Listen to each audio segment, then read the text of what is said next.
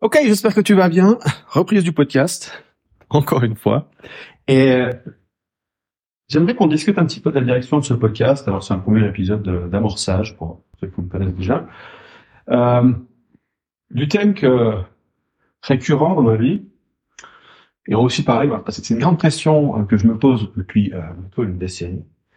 C'est comment trouver, euh, comment trouver sa carrière, comment trouver son chemin de vie, comment prendre la bonne décision. Parce que finalement, une des décisions les plus importantes, c'est quelles compétences tu décides de développer, quels problèmes tu décides de poursuivre, et euh, qui accessoirement vont te guider là où tu veux. Parce que la, grande, pour moi, le grand, la grande problématique quand tu deviens entrepreneur, et même ton salarié d'ailleurs, en tant qu'entrepreneur, on a ce modèle du, tu as sûrement déjà entendu, du product market fit.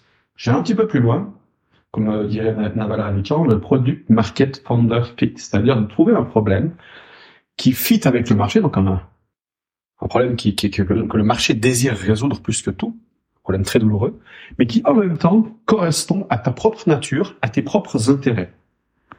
Et de trouver cet alignement entre les deux, c'est, tu peux pas, enfin, il n'y a pas vraiment de recette magique, ce qui rend la chose difficile parce que c'est différent pour chacun. Certaines personnes vont s'en rendre compte très tôt dans leur vie et d'autres vont s'en rendre compte plus ou moins tard. Et plus tu t'en rends compte vite, bah plus tu vas pouvoir profiter des intérêts composés. D'accord? Parce que ça veut donner le focus. Je vois énormément de, de monde, et parce que c'est pas facile, ils manquent le focus. Ils se dispersent, ils veulent faire plein de choses différentes, euh, j'appelle ça courir après les automobiles. Hein, un chien qui s'amuse à courir après les automobiles. Et on en est tous victimes. La réaction. on suit notre intuition, quand bien même on n'a pas vraiment clarifié où est-ce qu'on va, quelle est la direction. Et euh, voilà. Ou alors on a clarifié la direction, mais c'est pas forcément la bonne. Ou alors on pense, on a, on a trouvé nos, nos intérêts, mais il n'y a pas de, y a pas de fit avec un marché, et donc du coup on a un hobby et pas un business. Et, et c'est pas évident de réconcilier les deux. Et je vais pas arriver avec une, une, solution toute faite. Je vais t'expliquer euh, comment moi je, je, procède en ce moment, parce que je suis en pleine remise en question. Là, je pense que j'ai trouvé mon, mon, délire et euh, j'avais mis les années. Euh, alors, on va discuter un petit peu de ça, et puis comme ça, ce sera l'occasion de parler de, l'extension de cette chaîne, de, l'avenir de, de, ce podcast. Probablement, ça va peut-être changer, ça va aussi probablement un peu changer, évoluer, mais voilà la direction dans laquelle je. Euh, moi, alors pour, pour le pour le le contexte, j'ai commencé euh, sur le web en 2011, donc ça fait 12 ans, 13 ans plutôt. En septembre 2011, c'est ma première formation, je me rappelle, elle s'appelait Club DJ le coach DJ. J'avais fait euh, quelques milliers d'euros euh, au lancement. Et euh, bref, et donc je 2012, 2013, je vivotais avec ça, mais ça n'a pas porté ses fruits à cause d'un manque de mindset parce que j'étais sur une bonne opportunité, il y avait très peu de concurrence et une demande très intéressante. Même mes mauvaises compétences en business à l'époque, c'est normal, je démarre, ont fait que j'ai dû retrouver un job et je me suis relancé avec euh, même activité quelques années plus tard parce que le site a continué, alors j'avais euh, une chaîne YouTube, continué à rapporter des vues. À un moment donné, je me, je me reconnecte dessus, c'était en 2016 et je me rends compte que j'avais un million de vues sur ma chaîne YouTube avec quelques vidéos. Je me suis dit, ok, là, il y a quelque chose à faire, et j'ai commencé à reprendre mes vidéos, et je faisais 2, 3, 4 000 vues, 6 000 vues, 10 000 vues sur mes vidéos. Et euh, du coup, je me suis mis à lancer des formations régulièrement. Voilà. Et, et cette phase-là, donc, euh, m'a aidé à quitter mon mon job salarié, partir voyager, dans, dans le cliché. Tu vois. Et euh, le truc, c'est que je savais que c'était pas ce que je voulais au final, euh, pour moi, le DJing, c'était une phase qui gentiment était terminée. Alors, j'étais passionné de DJing. Je, je, peux te dire, quand j'étais jeune, je, je rentrais le club à 3 heures du matin, que j'ai mixé ou pas dans, la, soirée, et j'allumais mes platines chez moi et je continuais à mixer à la maison jusqu'à 4, 5, 6, 7 heures du matin, des fois on allait en acteur. Bref, enfin, pas une vie très, très saine à vivre, mais j'étais passionné par ça. Quand je rentrais, je rentrais du travail à midi pour mixer une heure, je mangeais un, un yaourt et je pour avoir le temps de mixer, je refais ça vraiment passionné du truc et euh, du coup j'étais pas trop mal techniquement. Ça m'a valu de mixer dans des clubs intéressants. Mais cette phase était terminée. Gentiment, je me devais intéresser parce que c'est sympa de mixer quand c'était Paul qui lance sur la, piste, et quand tu commences à avoir 30 ans, ah, j'avais, ouais, j'ai arrêté genre 28, quelque chose comme ça. Euh, c'est beaucoup moins de people qui viennent danser, c'est des plus jeunes.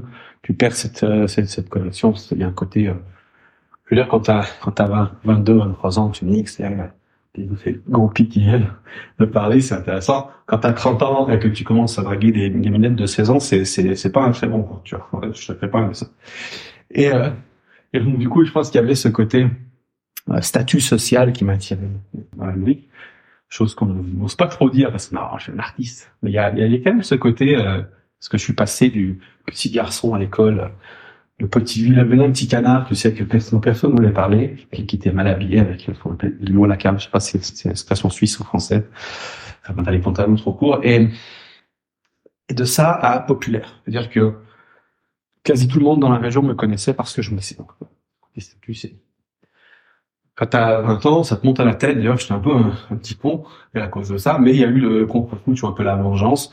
Donc tous mes potes de l'école qui voulaient pas me parler, ils étaient tous en mode à vouloir me dire salut parce qu'ils me connaissaient. Et du coup, j'ai pu prendre ma revanche. Ça, tout ça fait un côté bassin. Bref. Cette, fois, c'est derrière moi. Et puis, donc, euh, j'utilise quand même mes connaissances euh, avec le site Upcrowder pour enseigner la musique à d'autres personnes qui me le À l'époque, il y avait très, très peu de de musique, de, de, de, tuto euh, DJ sur, sur YouTube. Donc du coup, on était dans une, époque en 2011, 2012, 2013, 2014, même 2015, je dirais, où il y avait plutôt une rareté d'informations. Donc il y avait beaucoup de place à prendre. D'ailleurs, les, les coachs et les formateurs que tu suis en ce moment sont des gros formateurs qui viennent de cette époque-là, qui viennent d'une époque où, bah, sur leur terrain, il manquait, euh, il manquait beaucoup d'informations. Et donc du coup, il suffisait d'arriver avec de l'information et et ça marchait. Aujourd'hui, on est dans une surabondance de l'information et les techniques, le mindset qu'on appliquait à l'époque pour euh, se démarquer, bah, elles fonctionnent plus aujourd'hui. Au moment vous étiez le énième à dire la même chose sur ta thématique, tu passes inaperçu complètement. Donc aujourd'hui, on est pour moi, plus dans un mindset de curation où l'objectif c'est pas d'apporter encore plus, mais c'est de c'est dans de la soustraction. C'est-à-dire, bah, parce que les gens sont complètement paumés par, par, tout le choix, et c'est d'arriver en disant, bon, ben, ça c'est le bordel, on retourne à l'essentiel, voilà, ça c'est faux, ça c'est faux, ça c'est faux, ça c'est faux, ça c'est faux, ça, ça sert à rien, ça sert à rien, c'est inutile, c'est du blabla, ce qui compte c'est ça. Donc on est plus dans une approche inverse, maintenant on vient, euh, un curateur, on vient faire le, le lien entre les différentes grandes idées de fond d'une thématique, et on supprime le bruit. D'accord, donc c'est intéressant réfléchir avant. Bref, et donc, cette partie j'ai gentiment terminée. Moi, j'utilise quand même ces, ces connaissances pour faire le fond et quitter mon job et partir voyager en pays monde, rencontrer des amis de, qui je m'entends plus aujourd'hui. Je rencontre mon mentor de l'époque, qui s'est dans les qui est un très bon ami aujourd'hui. Et euh, voilà. tu vois, il y a un changement de vie radical à ce moment-là qui se fait. Le problème, c'est que bah, la VJing, c'est plus le truc qui me passionne. Et quand tu crées du contenu, quand tu, quand tu parles de quelque, d'un sujet qui ne te fait pas vibrer, il y a un moment donné, si toi tu te fais chier, les autres vont se faire chier. Parce que, tu sais, ce principe de persuasion, la persuasion, c'est quoi? C'est transférer tes émotions. Moi, je suis convaincu du truc, donc, tu vas sentir que je suis convaincu, et donc, je vais te convaincre. Quand si t'es pas convaincu de ton propre produit, par exemple, parce que tu penses que c'est de la merde ou toi-même tu l'achèterais pas, tu peux appliquer toutes les techniques de closing, de vente, de copywriting que tu veux. Si tu n'y crois pas, ça se sentir. La même chose pour tes contenus. Si tu te sens imposteur, tu crées du contenu, compliqué. Euh, a un syndrome au début d'imposteur potentiel quand tu commences à créer du contenu. La grande question à poser, c'est est-ce que tu es vraiment légitime pour en parler? Et si tu n'es pas légitime pour en parler, tu dis voilà, moi je, je suis passionné par ce truc, mais je suis pas un expert. Dis-le. L'important, c'est d'être transparent. Le, problème, c'est de prétendre. Et quand tu te mets à prétendre, tu sens une imposture et tu développes cette, euh, ce manque de confiance. Tu dis, attends, je vais me faire démasquer. Euh, ce que je suis en train de raconter là, c'est moi-même, j'en suis pas sûr, mais je dois prétendre que je le sais. on le sent et on le voit, donc ça sert à rien d'essayer de prétendre quoi que ce soit. Dis la vérité. Montre de la vulnérabilité. En plus, c'est un super contre, euh, un contre-positionnement pour faire remarquer. Alors certes, ça vendra moins que le leader qui a fait déjà, je sais pas, un, milliard de vues, j'exagère, qui, qui gagne un million par minute, et qui va te dire comment faire du business en ligne et des vues sur les réseaux sociaux. Certes, il va forcément vendre beaucoup plus que toi, c'est le jeu. Par contre, toi, tu peux utiliser la proximité, l'authenticité, dire, bah voilà, lui, il est 500 étapes en avance. Moi, je fais juste deux étapes en avance. Je suis un passionné et je comprends beaucoup mieux tes problèmes parce que on est dans le même domaine, on est dans le, à peu près la même zone. donc, tu peux t'identifier beaucoup plus à moi que d'identifier quelqu'un qui est, que, par Tony Robbins ou peu importe, tu vois. Donc, par contre, euh, je, connais pas autant bien le sujet que. D'ailleurs, je m'inspire de lui, de lui, de lui. Et euh, j'essaie de retranscrire ça euh, en termes très simples pour que tu puisses toi aussi comprendre, comprendre. Mais ce que je veux dire, c'est que tu veux faire preuve de transparence. Pour moi, c'est vraiment une meilleure stratégie. Ça, ça paye beaucoup plus que de prétendre sur la, sur la, si tu, si tu extrapoles sur la durée, si tu construis tes bases sur la vérité, bah, il y a beaucoup moins de chances que tu te ramasses un, un contre-coup. Ça peut toujours arriver, c'est pas dire l'humeur, on peut croire quelque chose qui finalement est faux. Mais t'as, as, as, une, une, réputation qui est beaucoup plus, comme dirait Nassim Taleb, antifragile. D'ailleurs, c'est un conseil, conseil de Nassim Taleb aussi de, de tout transformer possible qu'en construisant ta réputation pour la rendre antifragile. Parce que tu pas sur une ambulance. Si tu dis que t'es pas un expert 40 fois dans l'année, et qu'un jour, il y a quelqu'un qui dit, écoute, lui, c'est pas un expert, là, j'arrête pas de le dire. Et qu'est-ce que tu merde? D'accord? Ça n'empêche pas que j'ai quand même le droit de créer du contenu, et si les gens sont tellement en conscience de ce que je fais, ce que je suis, que je ne sais pas de leur mentir, et qu'ils veulent quand même acheter chez moi, elle est où l'arnaque? D'accord? Donc, tu te sens mieux, du coup, tu construis ta confiance. Et donc, je reviens à ce que je disais, quand tu es sur un, format, euh, un, une thématique qui te fait plus vibrer, c'est compliqué de transmettre l'émotion et voilà. Et euh, donc quand j'ai lancé, relancé Preneur, je savais déjà, enfin 2015-16 pour situer, que je quitte mon emploi, je savais que c'était juste un tremplin pour ensuite faire ce que je voulais faire. Donc, euh, plutôt partir dans le business, l'entrepreneuriat. Le truc, c'est qu'on a aussi énormément de monde là-dedans. Donc, je suis parti dans le marketing, j'ai changé de positionnement 400 fois, je passe par la persuasion, par différentes euh, techniques. Et, euh, et je change.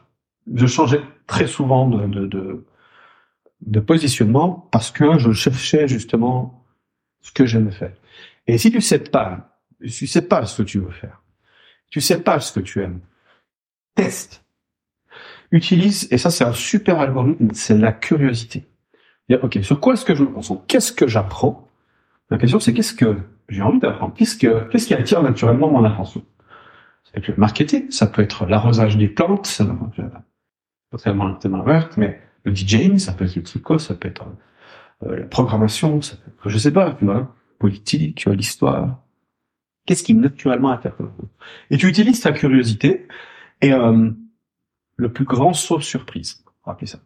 C'est-à-dire que tu apprends un sujet, tu prends les grandes idées du sujet, tu passionnes le truc. Et à un moment donné, tu te rends compte, en tête, tu, je sais pas, mettons, c'est la prise d'habitude, donc tu vas lire un livre sur la prise d'habitude, tu vas apprendre 80% des idées sont des mauvaises idées. Puis un deuxième livre, peut-être, tu as 20-30% des idées qui sont novatrices. Au bout du troisième livre, peut-être à 2-3%, tu vas deux, trois petits trucs. Donc tu vois que tu as un rendement agressif sur le type de...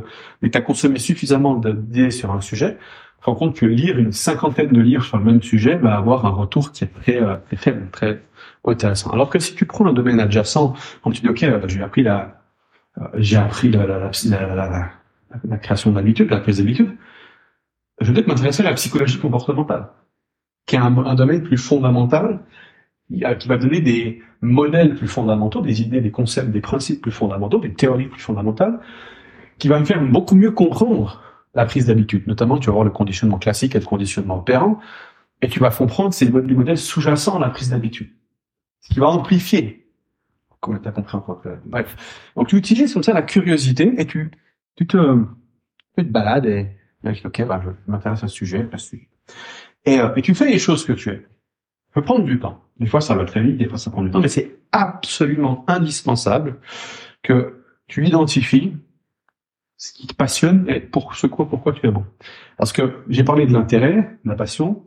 Alors, il y a des débats là-dessus, on n'est pas, tu vas entendre de tout à son contraire à ce sujet-là je donne ce qui a marché pour moi, ce qui fonctionne pour moi. Euh, toujours apprendre avec des pincettes dans le sens où expérimente et vois ce qui marche pour toi. D'accord? Parce que là, on n'est pas sur le raisonnement scientifique. Donc, il y a un côté donc curiosité, intérêt, très important, c'est ce qui donne la motivation, envie d'avancer. Mais il y a aussi un deuxième facteur qui sont des aptitudes génétiques. On n'aime pas trop en parler, mais on est tous avec des aptitudes différentes. On a tous un cerveau qui fonctionne différent tu vois que le, un public speaker ou un matheux Enfin, c'est pas le même profil, d'accord? C'est pas. Naturellement, ils ont, ils sont, ils ont enclin vers des intérêts différents, ils ont une personnalité différente. Euh, en principe, après il y a du cliché derrière, mais le matos, c'est plutôt l'introverti qui fait des calculs, enfin qui c'est une tête, tu vois, le mec, euh, euh, le, mec est plus soit 45 ans, tu vois, le profil, je dirais, a aussi un mathématicien en audience, ne me lancez pas les calculs. Euh, et de l'autre côté, tu vas avoir le public speaker qui lui euh, va faire des, des, des, discours grandiloquents. Voilà. Et, les deux vont tendance à, à s'apprécier parce qu'ils ont une vision du monde qui est très différent. Alors, le va dire du public speaker qui est superficiel, qui est manipulateur. Le public speaker va dire du matheux que, que c'est un geek qui vit dans sa cave et qu'il fait pas grand chose de sa vie ou fait pas... Encore une fois, je tiens noterai euh, l'ouverture d'esprit derrière possible. Après, euh, ce que je veux dire, c'est qu'on a tous une nature différente. Et tu prends une personne et tu la mets dans une situation, elle va produire des résultats similaires. Ça veut dire que si, par exemple, ça fait des années que tu es dans un domaine, et que tu as pas, et que tu vois que tu répètes des, des, des patterns qui ne t'apportent pas les résultats que tu veux, c'est probablement que tu n'as pas trouvé la bonne configuration. Le truc, c'est que on pense souvent, et ça c'est un biais du développement personnel à mon sens, à se changer nous-mêmes. Dire, bah, il y a quelque chose à, à réparer. Toi, j'ai, j'ai ce problème-là, j'ai cette tendance-là. J'ai tendance à changer la vie tout le temps. J'ai tendance, euh, je sais pas, j'ai tendance à, à, me super focaliser sur un truc et du coup j'oublie tout le reste. J'ai tendance à, peu importe, à, m'énerver, au contraire, à jamais ressentir tellement d'émotions. Euh, j'ai tendance à travailler lentement, j'ai tendance à vouloir aller à mi à l'heure. On a tous des, des tendances différentes. On a tous des angles morts différents. tu vas être très bon en maths, en maths. Moi, une de mes forces, c'est de comprendre les concepts et de les interconnecter.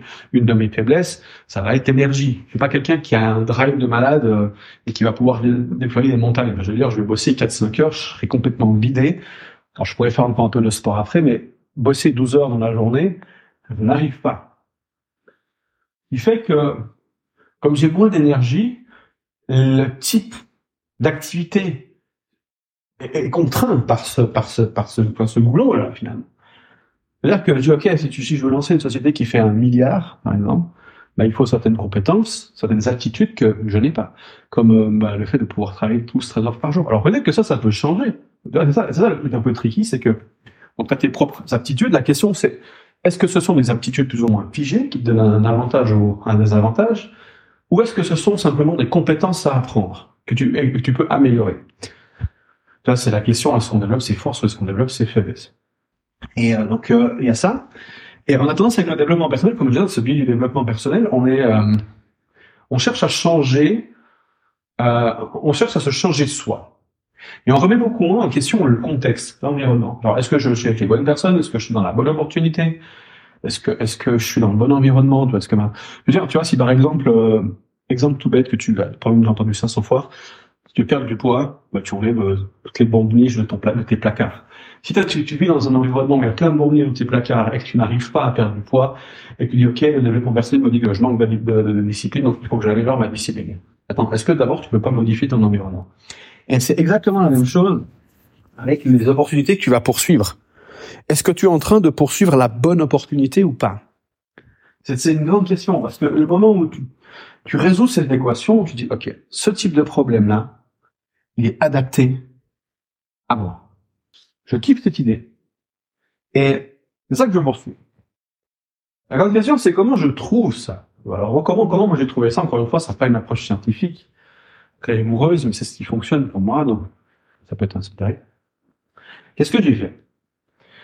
J'ai simplement regardé dans le passé, qu'est-ce que j'ai tendance à faire naturellement sur quoi je porte mon attention naturellement? Ma curiosité et mon drive, où c'est qui va naturellement? Sur quoi je peux travailler des longues heures sans voir le temps passer? C'est ce qui est récurrent. Et je me suis rendu compte d'un truc, c'est que j'adore tout ce qui est système. Déjà, moi j'en parle beaucoup depuis quelques temps, on a rendu compte c'est dessus. Mais au-delà de ça, moi ce qui m'intéresse, c'est vraiment ce que j'appelle les systèmes asymétriques. C'est-à-dire minimum d'effort, maximum de résultats. Je, je et je me, je me passionne par tout ce qui est, euh, ce qui m'offre du levier en ce sens. C'est-à-dire que si je m'intéresse aux modèles mentaux, c'est parce que c'est le 1% des connaissances qui provoque le 95% des résultats. D'accord? Un immense levier, il y a un levier des connaissances. Ensuite, je m'intéresse à la programmation, à l'automatisation, parce que ça permet de supprimer des efforts, de les automatiser, et du coup, ça travaille pour toi. Tu crées des petites machines qui, qui travaillent pour toi. Je m'intéresse, je m'intéresse aux médias, à créer des contenus, des podcasts, parce que, tu vois, le podcasting, c'est comme ils disent les Américains, du relationship at scale. Tu peux créer de la relation. Toi, ce podcast-là, tu m'écoutes depuis une vingtaine de minutes par Jacquet. Euh, ça crée de la relation de la proximité. Et je, volontairement, moi, j'aime, j'aime m'exprimer euh, comme une discussion euh, autour d'une table avec une bière. J'ai absolument pas préparé ce podcast, à part juste l'idée en tête de parler de la direction. Et le, truc se déroule au fur et à mesure. Et comme une discussion, et euh, c'est un monologue, mais euh, voilà, j'aime j'aime créer ça comme ça. Et donc du coup, ça me permet de créer de la relation avec mon audience. D'accord? Donc par contre, j'aime pas, par exemple, passer 10 euh, heures à créer un contenu que j'ai publié et que jamais revoir. Ça, ça m'intéresse pas. Je préfère passer ces 10 heures à apprendre quelque chose, à mettre en place un système, et ensuite, je prends 20 minutes à la volée pour te parler du système que j'ai mis en place, mais sans avoir à trop préparer le contenu. Donc le contenu peut être moche, dégueulasse, ce que tu veux, mais tant qu'il délivre la valeur, c'est ce qui compte. Comme ça, je peux passer à autre chose. D'ailleurs, si je m'intéresse beaucoup aux milliardaires parce que c'est des penseurs asymétriques, comme j'appelle ça. Donc c'est vraiment des experts à identifier ces leviers dans la vie et euh, tu regardes finalement quel type d'activité tu retrouves chez les uns comme les autres, que tu retrouves pas. Tu vois que les, milliardaires, ils ont tendance à privilégier le format podcast, conférence, où ils vont simplement parler euh, sans trop préparer, et l'écriture de livres. Voilà. Et ils vont pas euh, commencer à, à, monter du contenu, machin, tu vois, dans YouTube, passer des heures à, à mettre en forme le contenu. Ça les intéresse pas. Et ils en ont pas besoin parce qu'ils ont déjà un avantage concurrentiel assez énorme, des milliardaires, il y en a, quelques milliers, euh, je sais pas, je suis là, enfin, milliers de premiers. Et, euh, et donc, ils, peuvent, ils peuvent basiquement amener leurs fonds sans, sans trop d'efforts. Et, et je cherche, moi, ce qui m'intéresse, c'est ça, c'est cet avantage, c'est le levier. Comment on peut développer ces leviers? Parce que si tu regardes sur le web en ce moment, euh, le marché, le monde de la formation, le coaching, tous concentrés sur le même jeu c'est-à-dire le marketing. Ils cherchent à maximiser l'attention en maximisant le, formatage, la structure de leur contenu. D'accord Que ce soit, c'est quelque chose qui fonctionne. Hein, je Par contre, il y a beaucoup de concurrence dans ce jeu-là. Et si tu maximises ça, ce qui se passe, c'est que chaque contenu que tu crées, tu dois passer beaucoup de temps à le mettre en forme. Alors qu'un milliardaire qui est milliardaire, voilà, je suis milliardaire, ai ma compte, je pose un contenu là, j'ai pas besoin de faire un million de montage, machin, parce que j'ai déjà un, gros avantage naturellement, qui finalement est l'image de marque. On réfléchir, c'est ton personal branding, d'accord? La réputation que tu as. Et donc, tu vois, je préfère maximiser ma réputation que maximiser la création. Et d'ailleurs, quand on a tendance à maximiser la création, on va, se retrouver à créer des titres pushy, euh, putaclic. Qu'est-ce que ça a comme impact sur ta réputation? Ouais, lui, il fait du putaclic a un impact sur ta réputation, D'accord? Alors, c'est absolument redoublant. Mais, bref, c'est des réflexions que j'ai, moi, c'est des réflexions qui me passionnent. Et je me rends compte que voilà, ce qui me passionne, c'est ça, et pas tant le marketing. Si tu me suis depuis un moment, tu te rends compte que je parle très peu de marketing. Je suis plus en train de parler de mettre en place des systèmes avec des leviers, euh, comment coûter le moins possible et obtenir le maximum de résultats. Et quand tu as un truc qui fonctionne, comment supprimer des choses que tu aimes pas. En prendre ma comptabilité de me prendre une demi-heure par mois parce que j'ai automatisé le truc. Et avec j'ai un euro PDF, je glisse dans table et ça envoie automatiquement ma comptabilité. C'est une fiduciaire en Suisse. Et, euh, et donc, euh, je m'en veux pas.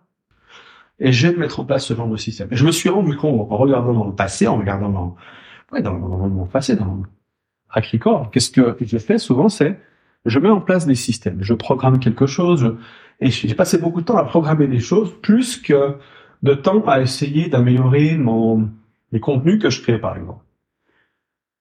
Et, euh, et, j'ai pris du recul récemment là-dessus. Et c'est pas évident parce que tu sais, on a un biais, ça s'appelle le, le, biais des coûts irrécupérables, sunk cost fallacy en anglais, ou, bien Robert Cialdini, il a aussi un, le similaire, c'est l'engagement et la cohérence.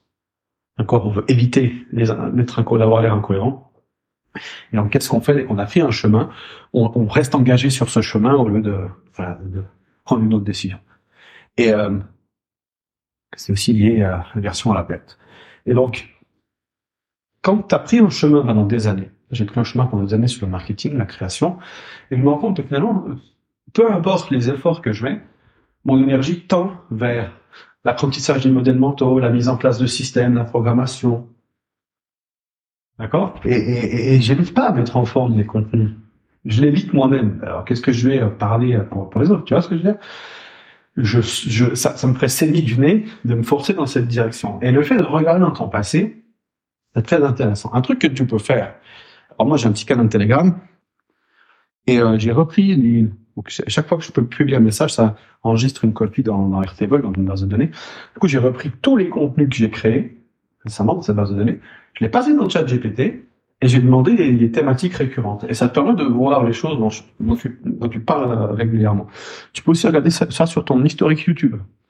Quelles sont les vidéos que tu consommes de manière générale? Quelles sont les thématiques récurrentes derrière? Et euh, quelles sont les actions récurrentes, tu vois? Parce que on a une nature profonde et on, tend à répéter les mêmes choses. Donc, si tu mets par exemple quelqu'un qui a un cerveau d'ingénieur euh, dans un dans une agence marketing, il va pas probablement pas très bien performer s'il doit créer du créer, créer du copywriting.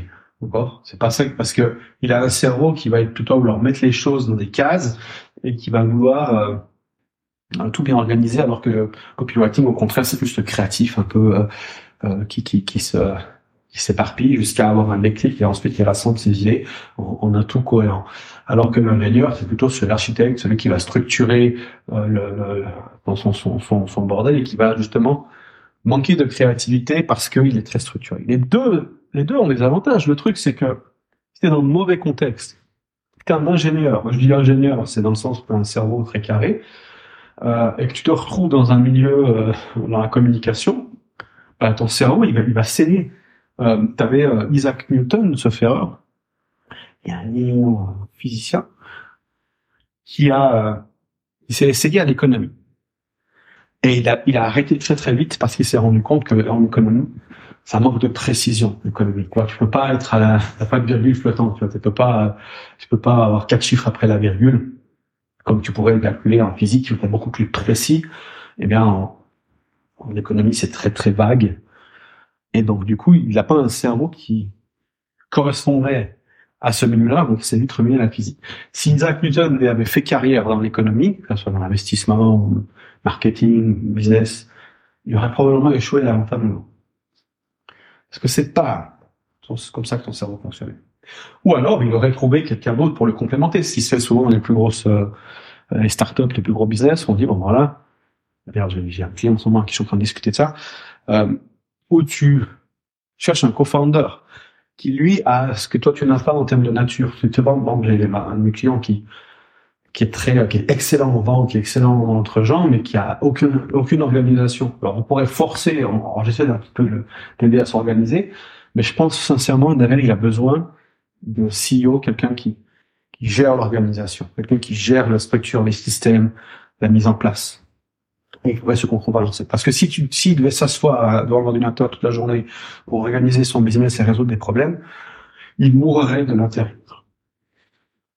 D'accord. Alors que lui, il adore se retrouver à l'extérieur, parler avec des gens, tous ses côtés vente, il est excellent là-dedans, et je pense vraiment qu'il doit capitaliser là-dessus.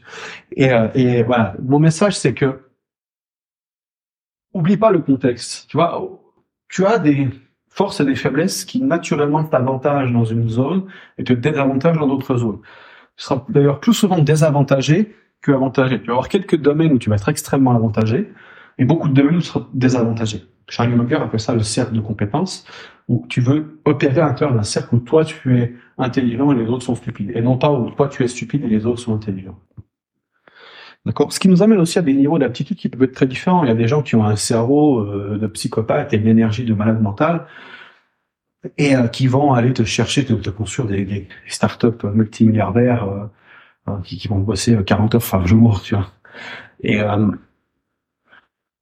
et, et c'est-à-dire, tu as un niveau de compétition en jeu qui est beaucoup plus difficile, avec des gens qui sont beaucoup plus intelligents, qui sont beaucoup plus J'aime pas forcément, quand je parle d'intelligence, je parle pas d'un QI, mais plus de, de manière générale, de choses qu'on peut pas forcément mesurer. Mais cette capacité à, ils ont vraiment une, une force euh, hors du commun, hors norme, ce qu'on appelle des valeurs adhérentes, des outliers. Alors, c'est bien de commencer, de trouver un, un mini-cercle où tu as quelques concurrents et où tu peux devenir le meilleur ou la meilleure. Parce que au business, tu veux être numéro un. Et donc, tu cherches un problème founder, un, un, un product, enfin, ouais, product problème, problème, problème, product, founder, market fit, un problème, euh, tu, tu vas aligner toi et ton problème et, et, ton marché ensemble, et tu veux trouver un, un domaine où tu peux être numéro un. Pas numéro 2, numéro 1. Donc peut-être ça se concentre dans une micro-niche, où il y a peut-être 500 à 1000 prospects, 1000, 1000 euh, clients potentiels. Et, et c'est très petit. Et ça te permettra de devenir milliardaire, même peut-être même pas millionnaire. Alors, ça dépend du type de, de client. Toi, si chaque client peut te rapporter euh, 50 000 balles, euh, tu vas pas devenir milliardaire avec 500 euh, 000 personnes. Mais, en c'est pas le cas. Par contre, c'est un super start le truc, c'est d'être dans, dans, ce, dans, cette bonne zone. Et ensuite, une fois que tu as maîtrisé cette zone, tu peux élargir progressivement ton cercle de compétences. Tu peux élargir progressivement cette zone-là. Jusqu'à un niveau où tu, je veux dire, tu te retrouveras, à mon sens, largement à avoir largement ce que tu veux dans ta vie pour être heureux, avant même d'avoir atteint tes propres limites en termes de cercle. Le problème, c'est qu'on a tendance à se frotter à des gens qui sont beaucoup plus en avance que nous on a tendance à vouloir viser beaucoup plus large. Euh, J'ai un autre client, on s'est discuté de ça récemment, il s'est rendu compte qu'il avait un tout petit marché, et il me parlait, ouais, il faut que j'élargisse. Il dit, non, soit déjà le meilleur dans ce cercle-là, et une fois que on aura atteint les limites de cette zone, on verra pour élargir. Parce qu'on veut, on veut, on veut rester à notre avantage. Et le fait d'élargir, bah, ça, ça rajoute quantité de, de concurrence, et donc des concurrents qui sont extrêmement bons, bien meilleurs que nous. Et, euh, et donc on est en concurrence avec eux. Je veux dire, si, si tu euh, si tu te lances dans, la thématique du marketing en ligne, tu parles de marketing en ligne, tu es directement en concurrence avec les formateurs qui font des millions par an, qui ont une équipe, qui, qui, ont, déjà une audience établie, qui ont un positionnement, tu vois. Et euh, je te retrouve face à eux directement. Et pourquoi on viendrait chez toi plutôt que chez eux? Et souvent, on a tendance à, à sous-estimer euh, la concurrence et se surestimer soi-même et nos chances d'y arriver. Donc on va... Voilà, le truc c'est d'identifier, c'est de comme un sniper, la zone où toi tu peux vraiment être le meilleur. Et c'est pas facile, hein, c'est pas facile. Et pour moi, ça, c'est vraiment une intersection entre tes aptitudes et la douleur, les besoins, les désirs, une audience. Et cette intersection entre les deux, c'est toi. Alors peut-être qu'il te manque des pièces du puzzle au moment où tu identifies ça, des, compétences, des ressources, mais que tu peux développer. Tu pars juste sur, ok, par rapport à la base que j'ai maintenant. Parce qu'on a tous une vie différente, on a tous un passé différent, des aptitudes. Alors ça peut être des aptitudes génétiques ou acquises, mais tu as déjà, depuis ta naissance, tu es construit cognitivement et tu construit une compréhension du monde.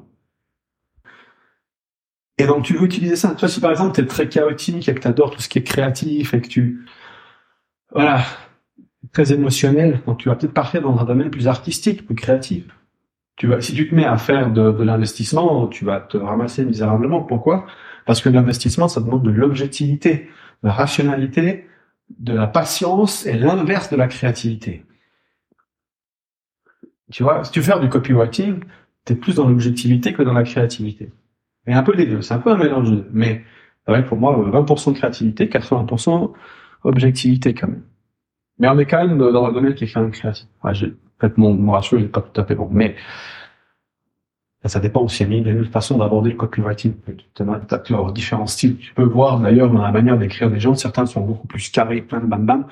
Donc moi, j'ai une nature qui est très euh, carré ingénieur. Donc tu vas voir que comme j'organise mes paragraphes, il faut que ça fit bien avec euh, un, bit de connaissance et le bit suivant de connaissance. Tu vois, le, le, le, bribe de connaissance. Alors que quelqu'un qui est plus créatif, il va plutôt se poser la question ok, comment capter l'attention. Donc, du coup, ce sera un petit peu moins organisé, mais ce sera organisé d'une manière où tu captes plutôt bien l'attention, mais le contenu sera plus euh, partir dans tous les sens.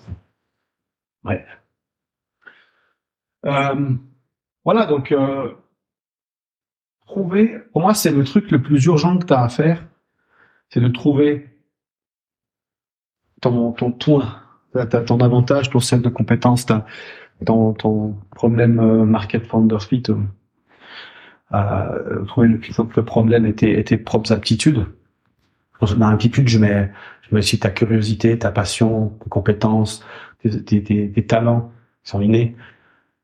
Avec les, voilà, c'est toujours difficile encore une fois de dire est-ce que c'est inné ou est-ce que c'est acquis, mais je pense que c'est même pas vraiment la question. La question c'est quand tu te mets dans un dans un contexte, comment est-ce que tu performes dans ce contexte? Qu'est-ce que tu aimes, qu'est-ce que tu n'aimes pas? Et tu, cherches à, à switcher de contexte jusqu'à ce que tu arrives dans un contexte où tu vas produire de meilleurs résultats et tu bâtis par rapport à ça. Et, euh, et, et c'est euh, de l'approche un peu euh, ouais, par, par essai erreur. Voilà. Ça c'est pas seulement. Enfin, parce on pose la question comment euh, comment faire de l'argent, comment c'est un business. Et du coup, tu vois la personne en face, le coach en face, gourou qui va te répondre avec sa méthode à lui. Le problème, c'est que sa méthode à lui, elle a été construite autour de ses aptitudes à lui, de son contexte à lui. Comme je disais en début de podcast, tu vas avoir euh, les gros formateurs d'aujourd'hui qui sont lancés à une époque où les règles étaient différentes, où le, où le, le, fonctionnement était différent, où il manquait de l'information pour les thématiques, il y avait de place à prendre simplement en de l'information. Aujourd'hui, dans un, dans, une autre, dans un autre paradigme. Et donc, tu as peut-être des conseils qui sont, sont brouillés par rapport à ça. Et tu vas, et en plus, c'est, c'est, c'est, c'est beaucoup eux-mêmes, ils étaient dans, ils ont, ils ont leur propre nature, leurs propres aptitudes, qui fait qu'ils ont euh, fonctionné d'une telle manière. Et donc, va pas forcément te correspondre à toi. Et ça, c'est ça, c'est extrêmement problématique, tu vois. C'est pour ça qu'il suffit pas de, ok, je suis une méthode et je l'applique et ça marche. Malheureusement, ça marche pas comme ça. C'est euh, le business, c'est du hors piste. Et le premier qui emprunte une belle piste, eh ben, c'est le seul quasiment qui pourra vous poster. Il y aura deux, trois autres derrière qui vont suivre les traces. Mais euh, une fois qu'une position elle est établie, elle est difficile à déloger. Coca-Cola, aujourd'hui, tu dis, bah moi, je veux lancer euh, la plus gros, euh, le plus gros business de, de soda au monde, c'est Coca. Coca est en place. Derrière, tu as Fanta, Pepsi, euh, d'autres, tu vois, qui sont, qui sont déjà étalés dans l'esprit des, des, consommateurs. Et alors, comment tu prends ces places? Ben, tu les trouves pas. D'accord? Et si, si, si, quelqu'un devait prendre la place de Coca-Cola, ça serait pas le nouvel arrivant, ça serait plutôt un des arrivants un, qui, qui sont dans la deuxième, troisième quatrième position. Peut-être euh, Pepsi, par exemple.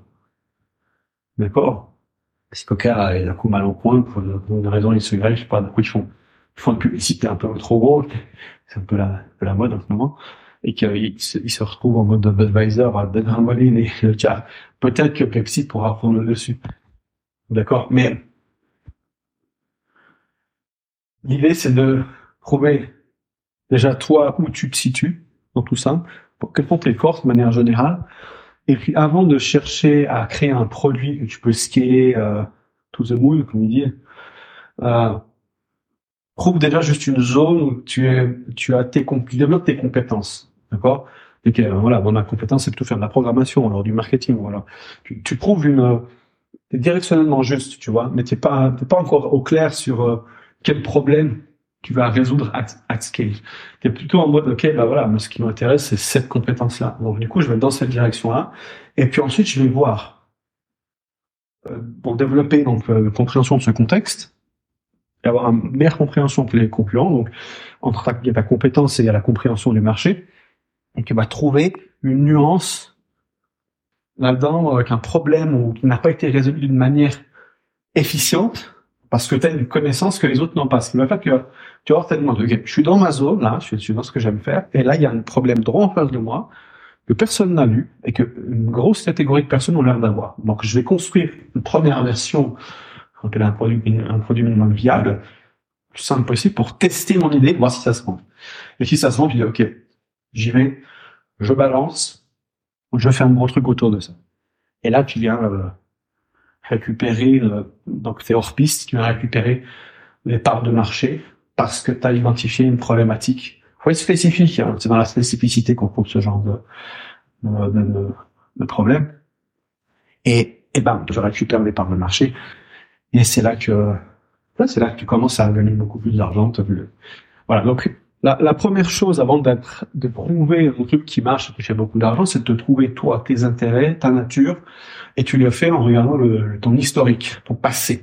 Qu'est-ce que tu fais naturellement? Moi, je, je, me suis rendu compte que naturellement, avant de, tu vois, je me focalisais beaucoup sur l'automatisation. J'aime bien automatiser des choses dans ma vie. Tu vois, automatiser la compta, automatiser la création de contenu, la publication. J'ai mis plein de systèmes en place, même les langues chez moi qui sont arrivés automatiquement J'adore automatiser les choses, alors rendre la technologie invisible et, euh, et à mon service. Ça, je peux me, je peux passer, euh, limite, je pourrais bosser sur papier et derrière, je trouve un système qui me permet de, de le publier sur les réseaux, tout que j'ai besoin de me faire chier aller cliquer sur le navigateur, machin, billets et tout. Non, ça, c'est un truc, ça m'intéresse pas dans ma vie. Je veux être euh, le plus possible en, dans le flow, tu vois, faire faire le truc qui me parle, qui m'intéresse, sans avoir à, à, suivre toutes les, tous les petits détails qui vont avec, les trucs chiants, tu vois, genre créer des shorts une fois que tu as fait ta vidéo.